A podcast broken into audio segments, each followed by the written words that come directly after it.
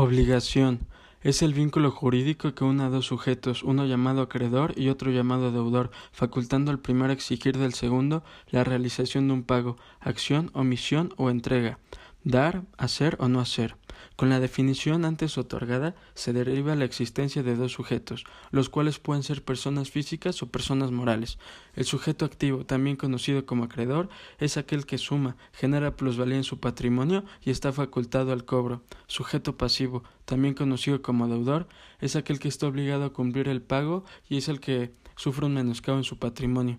Desde el punto de vista del acreedor, la obligación da lugar a un derecho personal, el cual es la relación jurídica por la que una persona llamada acreedor está facultada para exigir a otra llamada deudor una prestación de dar o hacer o a una abstención que sea apreciable pecuniariamente, y desde el punto de vista del deudor es simplemente una obligación.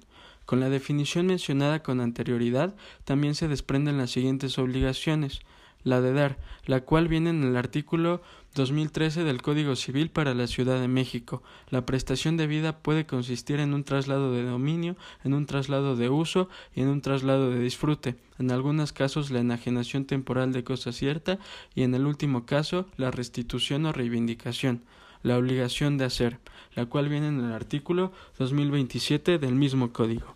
La forma de las obligaciones que consiste en hacer es aquella que obliga, constriñe o compromete a realizar un hecho. Y por último, la obligación de no hacer, la cual viene en el artículo 2028 del mencionado código. La forma de no hacer de las obligaciones implica una abstención o no acción, y en caso de contravención se asume el pago de daños y perjuicios, o la restitución o el deshacer a costa del deudor lo mal realizado. Una de las formas de extinguir la obligación es el pago, el cual es el cumplimiento de la conducta de dar, de hacer o de no hacer, objeto de la obligación que da lugar a su extinción. Viene contenido en el artículo 2062 del mencionado código. Es una especie del género cumplimiento. La principal diferencia entre estos es que el primero da lugar a la extinción de la obligación, mientras el segundo solo la satisface respecto del acreedor original sin extinguirla.